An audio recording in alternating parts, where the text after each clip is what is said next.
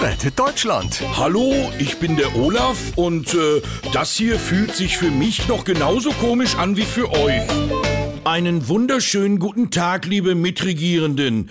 Ja, und auch der Rest, den ich irgendwie nicht loswerde. Ich freue mich, dass wir uns mal so einig sind. Robert Habeck schreibt. Naja, also ähm, Einigkeit sieht also irgendwie anders aus. Also ich sag nur, ähm, EU-Atompolitiker Bundeskanzler, da kommt noch was von den Grünen, das verspreche ich Ihnen. Meint der mich? Gerhard Schröder schreibt. Nee, mich. Natürlich meint er dich, Olaf. Du wolltest den Job, jetzt nimm auch die Nebenwirkungen.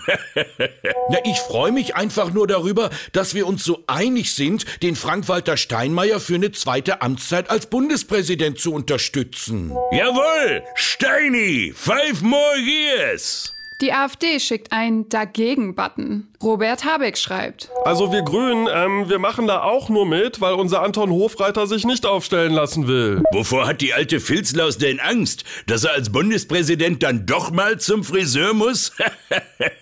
Anton Hofreiter schickt einen haarigen Stinkefinger-Emoji. Armin Laschet schreibt. Äh, Moment mal, das Amt des Bundespräsidenten ist neu zu vergeben. Ich kandidiere. Armin, den Spruch hast du doch bei Horst Schlemmer geklaut. Aber zugegeben, aus deinem Mund ist er noch viel witziger.